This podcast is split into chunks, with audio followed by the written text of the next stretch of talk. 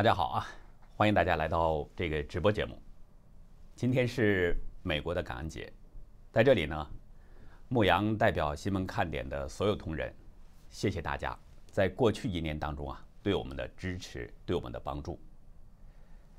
在这一年当中呢，新闻看点其实受到了不少的打压，比如前不久，新闻看点的 Twitter 被封了，我们在节目当中已经提到过这个事儿了哈。再比如今年上半年。中共病毒最严重的那个阶段，那我们这个新闻看点连续几十天呢，都是被黄标。被黄标，意味着就没有收入，而且不仅仅是没有收入，没有一分钱收入哈，不仅仅是这种情况，我们还得拿出自己的钱来维持这个运营。所以那段时间呢，我们压力真的是相当大。我们曾经一度考虑过，就是是不是要换一个。换一个话题呢，就是不再谈那个中共病毒疫情了呢。但是呢，大家给我们的支持，还有鼓励，还有呢，朋友们对真相的这种渴望，就让我们觉得再难也得坚持。后来呢，也有不少的朋友，就陆陆续续的向我们捐款。具体有多少人，我们一直都没有统计过。但是我可以跟大家这么说哈，就是几乎每一天都有。有的一天当中呢，我们就收到几笔捐款。其中我印象当中有一位朋友是一次性就捐给我们三千美金，当然也有两千的、一千的，还有五百的等等，就是各种数目不等，就这样的人非常多。大家的这些资助真的帮我们解决了很大的问题。还有一点呢，就是有很多的朋友啊在默默的帮我们转发我们的节目，这个也是让我们相当感动。因为前段时间啊，就是大约是在八九月份吧，从那个时候开始，YouTube 呢它改变了自己的这个游戏规则。它改变游戏规则目的是什么呢？其实说白了就是不让那些自媒体能够赚到钱，就是对这些自媒体，特别是自媒体大 V 进行打压。那个阶段呢，我们呢有联系的几个自媒体博主呢。都想想这个纷纷的反应，说自己的频道被打压的相当厉害，而且掉粉掉的莫名其妙的掉粉相当厉害，一天就有的时候掉几百，甚至更多。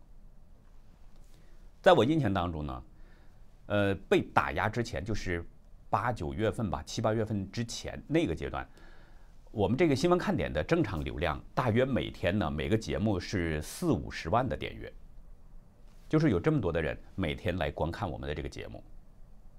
但是受到打压之后，直到现在一直都不正常，打压的非常惨。现在每天是什么样子呢？就是一个节目上去哈，大约也就是一天二三十万的样子，而且这还是大家在帮忙转发转推，否则的话可能真的会更惨。当然了，还有很多网友也是在用不同的方式支持我们，比如有的网友几乎每天都在向我们提供各方面的信息。啊，为我们提供大量的素材。我有这样一个网友，我也不提他是谁啊。他呢，从大概是四月份开始，一直到现在，从来没有间断过，就每天都默默的向我提供各种这样的信息。还有呢，很多网友向我们寄送啊各种啊礼物啊，寄送书籍呀等等等等，就是支持我们的方式啊不一样，不一而足。总之啊，就是牧羊在这儿呢，真的是真心的谢谢大家，大家的支持，大家的帮助，我们会铭记在心里边。那下面呢，我们就进入今天的这个正式话题啊。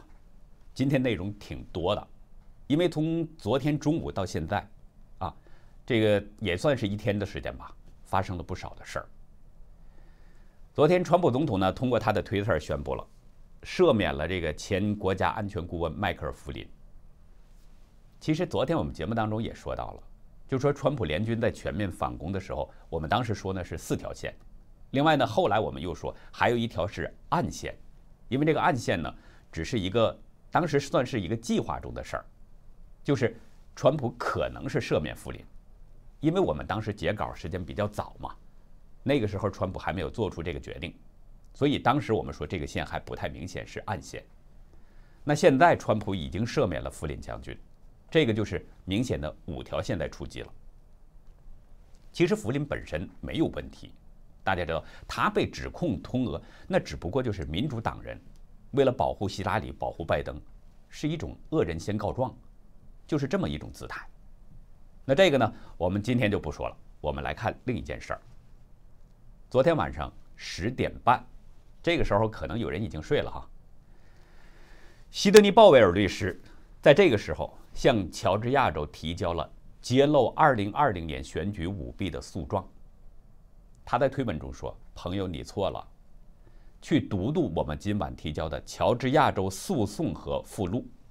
美国监狱关押的绝大部分犯人的被控证据，都不如我们这次控告的。”鲍威尔在诉状中表示：“作为民事诉讼，正如乔治亚州最高法院明确指出，原告的举证责任是提出充足证据，而具体事件的实际证人、多名专家证人。”和乔治亚州2020年总统大选中所发现数学上纯粹不可能的，都表明了这一点。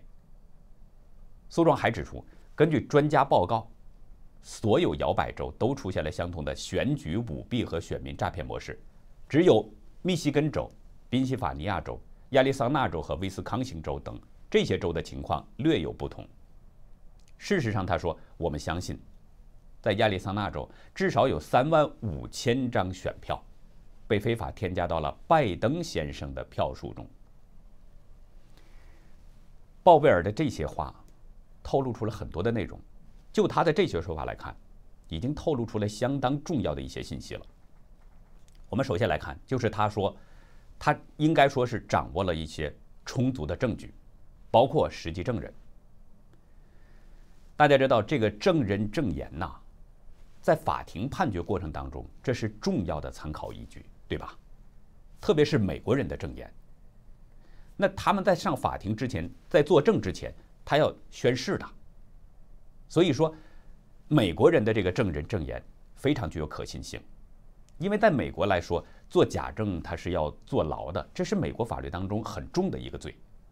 所以，人们有理由相信。这些人他不可能拿自己的这些自由去进行这种赌博，没有这么傻的人，对不对？其次呢，就是这个鲍威尔掌握了多名专家证人。专家证人，他除了具有一般证人那种可信性之外，还有就是什么呢？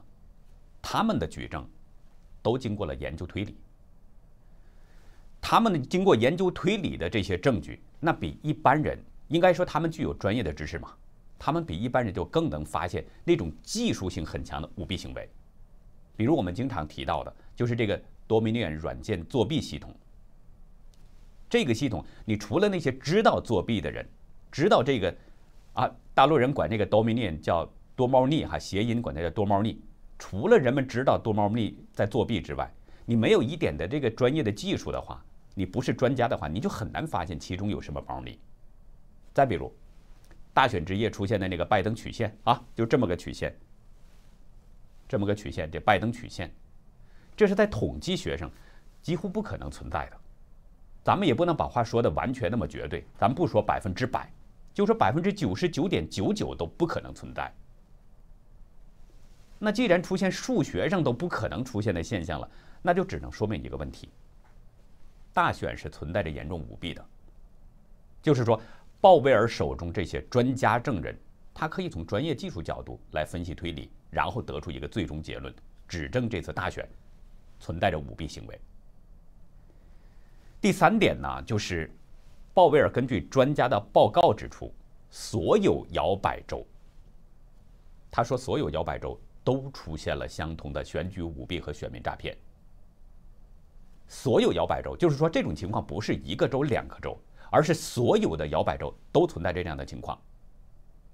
大家都知道，人们一直都在强调这么一种说法，就是说美国是有六个关键摇摆州。什么意思啊？就是说在所有的摇摆州当中，有六个摇摆州是非常关键的，就是宾夕法尼亚州、乔治亚州、威斯康星州、亚利桑那州、密西根州，还有内华达州。但是大家注意。摇摆州并不是只有这六个，还有其他的摇摆州呢。只不过就是这六个摇摆州啊，它在所有的摇摆州当中是最关键的，原因就是这六个州的票数都非常多，都比较多，对这个选举人票，对这些参选人来说很重要。我看到不同的说法，比如美国之音就说嘛，美国是有十个摇摆州，除了刚才提到的这六个之外，还有佛罗里达、北卡，还有俄亥俄，还有爱荷华州。另外，香港另一说是有十五个摇摆州，还有我忘记是哪家媒体了啊？他说是有二十一个摇摆州等等，就是说呢，摇摆州很多，并不是单单只有这么六个州。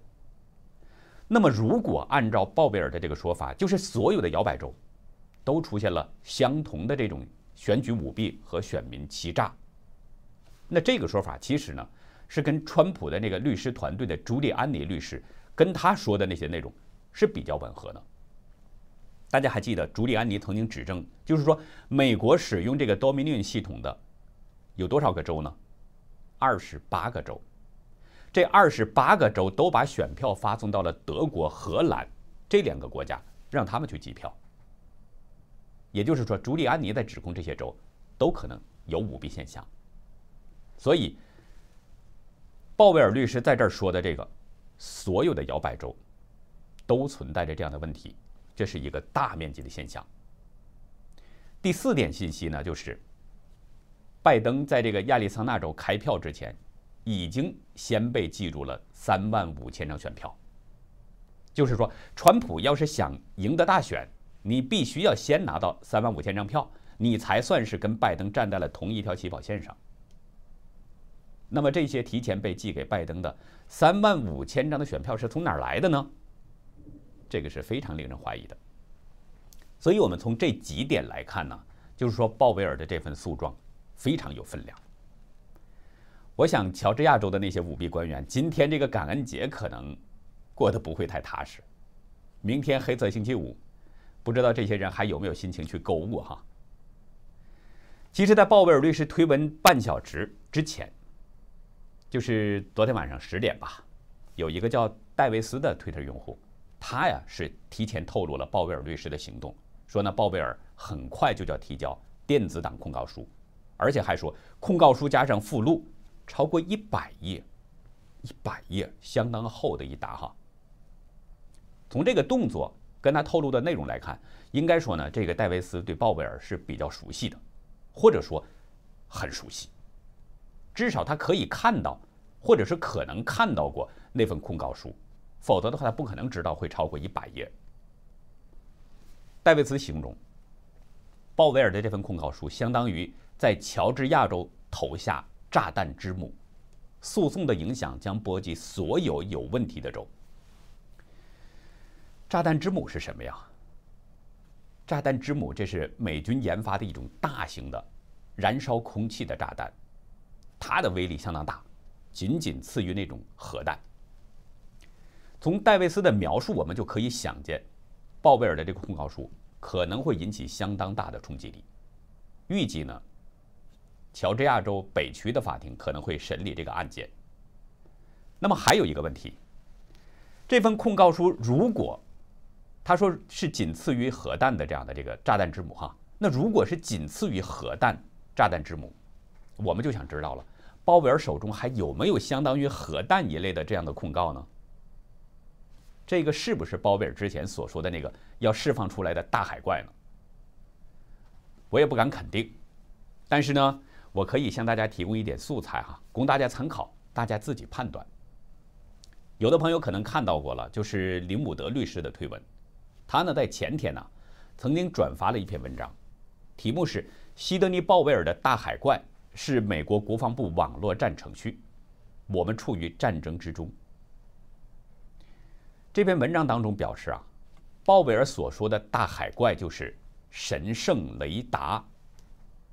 这个神圣雷达又是什么呢？文章说呢，这是属于美国五角大楼的一个网络战项目，跟踪并获取了深暗帝国的邪恶活动和犯罪证据。文章还说，川普总统和美军以及太空司令部里边的爱国者们，现在拥有所有选举舞弊和大选相关的叛国证据。这篇文章当中啊插入了一个采访，是呢前国防情报局的情报官员普雷斯一个受访视频。普雷斯在视频当中说，美国情报单位的这个，呃，的确呢是对，就是这个选举计票系统 Dominion 进行了实时监控，而且呢，他说这次选举舞弊与美国的 CIA、FBI、国土安全部以及中共都有关联。这个信息是非常有震撼力的。中共操控美国大选这个问题，我们已经谈过几次了。几乎都是实锤证据。我们这里呢就不再说中共这方面的问题，这里需要指出的是另外的事儿，就是美国的中情局 CIA，呃呃，这个中央情报局了 CIA，还有这个联邦调查局 FBI 以及这个国土安全部，这些机构也都参与了选举舞弊。所以外界指控川普团队也在这么说吗？就是这次美国的这个大选舞弊实际上是什么呢？是。民主党内左派势力还有暗黑势力勾结在一起的一次夺权政变。对这个消息是不是属实呢？咱们也没有办法得到证实哈。但是，川普新任命的代理国防部长米勒十九号宣布了一件事儿，我们之前也跟大家说过了，就是所有美军特种作战部队还有特种情报单位都要向他直接汇报，别再通过那些原来的官僚体系了。不用逐级汇报，直接来。你有什么消息，直接向我汇报。这是一个非常的举动，所以米勒的这个举动相当惹人注意。那这个变化跟鲍威尔释放的这个大海哥有没有什么内在的联系呢？当然，也有人认为说鲍威尔他不太可能直接得到军方的那种机密信息或者是情报。但是还有一个现象需要值得注意。伍德律师转发的这篇文章，后来被川普总统也转发了，所以大家可以自己去判断这个消息是真是假。另外呢，还提醒大家需要注意，普雷斯提到了美国的情报单位对 Dominion 系统进行了实时监控。其实我们之前也谈到过关于这个很多了，就是 Dominion 的问题，似乎呢还是没有说的太明白。鲍威尔在之前对媒体曾经表示过，说一个孩子拿着手机就可以进入，进入什么呀？就是进入这个 Dominion 投票机系统。也就是说呢，这个投票机系统是非常不安全的，不用黑客级别的那些人物用不着了，一个孩子就可以凭借着手机能够进入到他这个系统里边。我们前面提到的这个戴维斯，他也指出 Dominion 系统非常脆弱。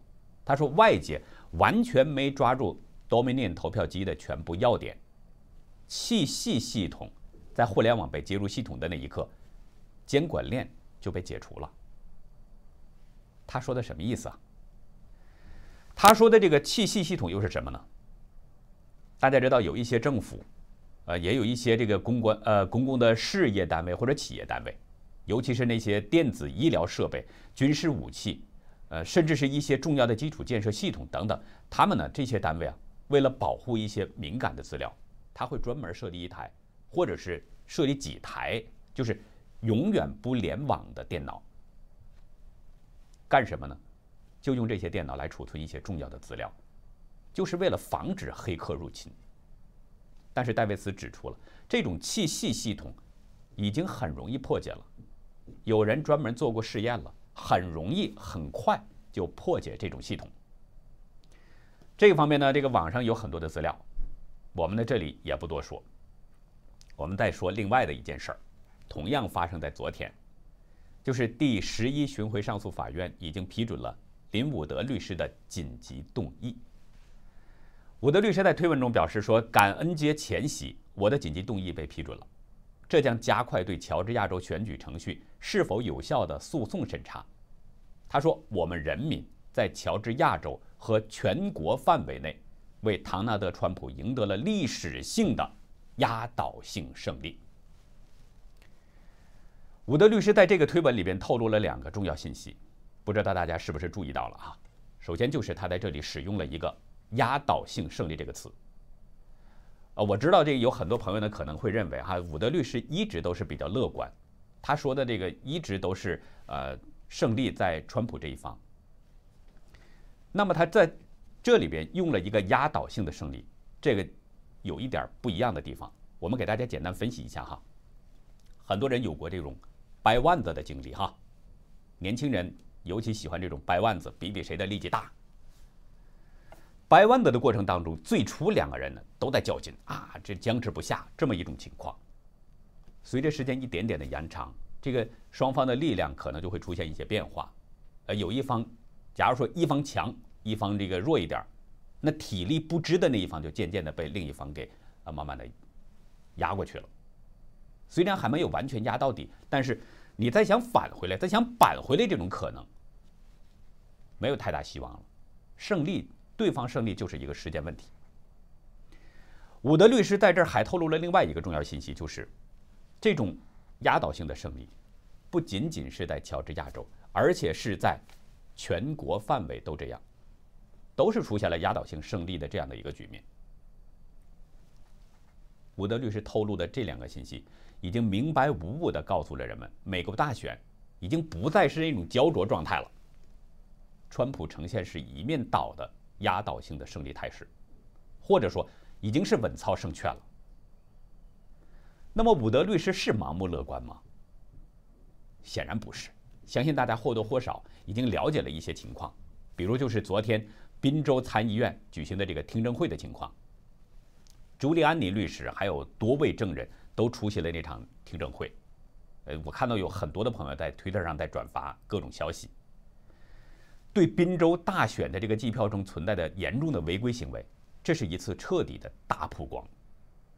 在这些证人们陈述的那些证据当中，包括很多内容，比如共和党投票的那些监察员受到阻碍，不能有效的监督投票开票；还有大量的可疑邮寄的选票突然间出现，又非常离奇的消失了。再比如，不是投票站的工作人员。却把一个 U 盘插入到投票机二十多次。还有呢，费城选举委员会，在没有监督的这个情况下，处理了几十万张邮寄选票，至少有几千张的选票被两次复制、被重复计入等等。听证会当中呢，朱利安尼跟这个证人沃尔沃沃尔德伦啊，这个证人叫沃尔德伦，朱利安尼跟他呢有一段对话，当时朱利安尼就问这个沃尔德伦。说那个曲线，指的就是那个拜登曲线哈，这么个那个拜登曲线，说那个曲线九十分钟进了六十万四千张票，对吗？沃尔德伦回答说是的，其中三十三万七千张电子票，在那六十多万的选票中，拜登是五十七万张选票，川普不到三千二百张。当沃尔德伦回答完之后啊，现场。如果看过视频的人们可能会知道了，就是现场人们当时就发出了一阵惊叹，也夹杂着一些笑声。为什么呀？不可能啊！怎么可能出现这么大的差别，对吧？这个沃尔德伦呢是一个退休上校，他退役之前呢一直在从事电子作战、欺诈还有反欺诈等方面的工作。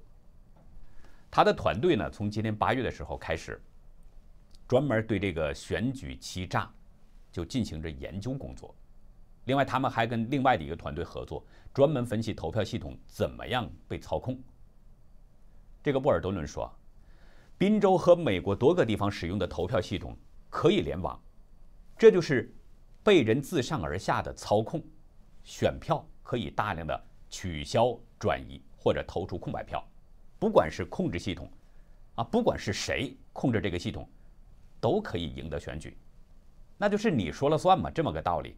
你只要说了算，你就可以赢得这个选举，因为你把随便那个票可以来回的随便改动，把拜登的票放到川普这边，川普的那边放到拜登那边，你可以随便调，谁控制这个系统都赢了。沃尔多伦指出，他的团队的专家和专业人员发现啊，就是在过去这二十二天当中啊，发现了有超过一百二十万张宾州的选票可能遭到了欺诈性的篡改。一个宾州就有超过一百二十万张选票，那在全美国有多少呢？大家可以去推推测一下啊，这个数字得有多么的庞大。就在宾州选票数据的这个曲线不同寻常啊，当然就是我们刚才说的这个拜登曲线嘛，这是拜登在大选之后贡献给世界的一个新名词，哈，就是拜登曲线。沃尔德伦说了，通常你会看到这个曲线呢是平滑上升，而不是出现一个像尖刺一样的这样的直线。这种情况什么情况才能出现呢？只有异常的输入选票才会造成一种凸起的直线。这就是选票欺诈的一个主要指标，说的非常明白，说的非常清楚。拜登曲线，这就是作弊。当然，除了这个沃尔多伦的证词之外，还有不少的证人都有证词。比如一百八十万张邮寄选票，最终计入的是多少呢？最终计入的是二百五十万张，横空多出来七十万张。那这七十万张选票是从哪儿来的呢？再比如，有四十七个大选 USB 存储器，就是 U 盘啊，凭空消失了，哪儿去了呢？谁给藏起来了？据这个听证会的主持人是参议员戴维·阿尔盖尔，他说，就截止到二十四号前天的时间了，这是昨天他说的话啊。截止到二十四号，他的办公室收到了两万五千个有关选举违规的电话和电邮。阿尔盖尔是宾州的参议员，他的办公室收到了两万五千个选举违规的电话和电邮，这仅仅就是一个宾州，其他的州呢？全美国呢，有一个议员呢是说了这么一句话：说我们的科技能上月球，美国的这个月季哈月这个科技非常的先进了，就能上月球，但是选举遭到向委内瑞拉。朱利安尼说，选举欺诈令宾州蒙羞，如果无视这些问题认证选举结果，那就是犯了伪证罪。所以他呼吁参议员们。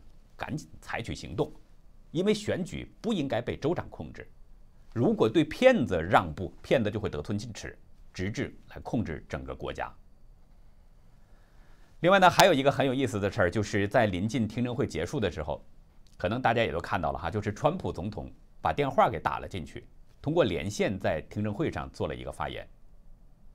川普呢是再次强调自己实际上是赢得了大选，他说这次选举。受到了操纵，不能让这种事情在我们的国家出现，必须扭转这次选举的局面。那这儿呢，我们先插一个消息，就是在这个宾州议会之后啊，我们这个看到一个消息啊，也不能证实这个消息是真是假。说呢，有宾州的议员们表示，他们从来都没有表决过是不是使用这个 Dominion 选举投票机系统，都是由州长一个人决定的。哈，宾州州长。民主党人汤姆·沃尔夫已经被套住了。那么被架在火上烤的这个沃尔夫，他会不会牵出其他的人呢？会不会牵出他背后的那些更大的鳄鱼呢？我们知道宾州的参众两院多数党都是共和党，所以下面一定还会有好戏看，大家就等着瞧。另外呢，朱利安尼还提到一点，也是非常重要的一个问题。他说，美国宪法规定。州议员有权废止州选举人，并可以将自己的选举人送到选举人团。美国宪法第二条第一款第二节，其中呢有对这个选举人的选派方法有这么一个规定。原文是这样的哈，就是对这个怎么样确立这个权利是这么规定的：每个州应按照其议会指定的方式选定一些选举人，数量。等同于该州在国会中的有权获得的参议员和众议员人数的总和。所以，我们不知道宾州议会最终会怎么样决定州选举人。如果是按照美国宪法的这个规定，那么州议会很可能要废止州选举人了，重新推荐。应该说，这个朱利安尼不愧是老猎手，他知道怎么样去才能打到这个狐狸。如果在宾州这儿，成功翻盘的话，会不会对其他州形成示范效应呢？大家知道美国的判案是法典案例，如果宾州这成功翻盘，我觉得可能会影响到其他的州了。另外呢，我想这场听证会之后，支持川普的人们呢，信心应该增强了很多了。而那些一直批评川普、一直质疑川普，甚至说要把川普赶走的人，包括美国人，也包括咱们华人哈。当然也包括那些外国的政要，特别是昨天刚刚向拜登表示祝贺的这个习近平，你说他们心里边会怎么想？说到这个习近平，那还有一个没有经过证实的消息啊，不妨也跟大家说一下。说呢，有消息啊是这样的，拜登呢昨天已经找到了参议院共和党领袖麦康奈尔，表示呢说啊，美国法院初步判决出来之后，他愿意主动承认败选，不再上诉了。拜登找麦康奈尔呢，目的就是希望这个麦康奈尔能够出面给他做一个保证，就是确保他和他的家人呢能够平安、能够安全，不会被清算，因为他不相信川普。所以呢，听到这个消息，然后呢，这个据说啊，当然这都是消息里边说的了，说呢，呃，北京那边听到消息了，说拜登要顶不住了，于是就给拜登赶紧表示一下祝贺，你得挺住啊，你得顶住。他想起到这么一个目的。这个习近平发的贺电，昨天我们节目中已经提到了，呃，那就是基本上代表着川习两个人的关系彻底僵了，没有挽回的余地了。我们还是强调这个消息不真是真啊，不知道是真是假。但是实际上啊，跟大家说，我们在私下里边同事之间聊天的时候呢，我曾经就这个亨特硬盘门出现的时候，分析过拜登的这个情况。我当时是模仿拜登的妻子吉尔的语气啊，啊，就就是说搞笑哈，就是纯属搞笑。说你个死老头子，你非要听别人意见折腾，你自己吃几碗干饭你不知道吗？非要代表那些沼泽参选，那现在倒好，把自己把儿子都给牵出来了。大家想想是不是这么个情况？我们早就说过，如果真的要是凭借实力、凭借能力的话，拜登去竞选，他根本就不是川普的对手。对川普来说，拜登不在话下。因为什么呢？是因为拜登的这个背后啊，有那些暗黑势力，有那些左派媒体在往头推他，所以才促成了拜登出战。但是拜登哪有人气啊？昨天有这么个事儿，拜登是发表了一个感恩节的电视讲话，大家可能有人看到了哈。但是他在那个直播当中，只有一千左右人是观看他的这个发言直播。你说这不可笑吗？号称得到八千万的选票了，你怎么可能才有一千人看直播呢？你这怎么可能呢？对吧？可是事实那就是这样。所以就是说，这个拜登他得到那么些选票，能不是诈骗，能不是作假得到的吗？一分析就可以知道。最后呢，再跟大家分享一个小笑话，其实是一个视频了。只不过就是因为我们现在是直播，所以呢不能给大家播放这个视频，所以只好给大家讲一下这个小笑话。是一个黑人小哥啊，他是自拍的一段视频。在这个视频当中啊，这个黑人小哥呢简直是哭的，哎呀泣不成声啊，说话都不太连贯了。他说什么呢？他说：“我告诉彩票委员会，我是预期中奖者，被选出来的中奖者，而且我也声明了，我是彩票中奖者。”但是他们告诉我，必须要验证，就是不给我钱。拜登可以自行宣布他是总统，我为什么就不能呢？不知道大家是否听懂了这个小笑话哈？就是他在影射拜登的这个自行宣布当选了总统。那好，我们这次直播呢就到这儿。呃，因为今天是感恩节嘛，所以晚上节目呢我们今天就暂停一次，明天会恢复正常。嗯。明天呢，我们可能还会跟大家通知一个小事儿吧，就是在周日呢，可能会有一部呃新唐人的这个第一部吧，呃动画纪录片，是精工打造的一部动画纪录片，可能要在我们的频道中播出。明天会跟大家详细的来说。那好，这次直播就到这儿，谢谢大家，再见。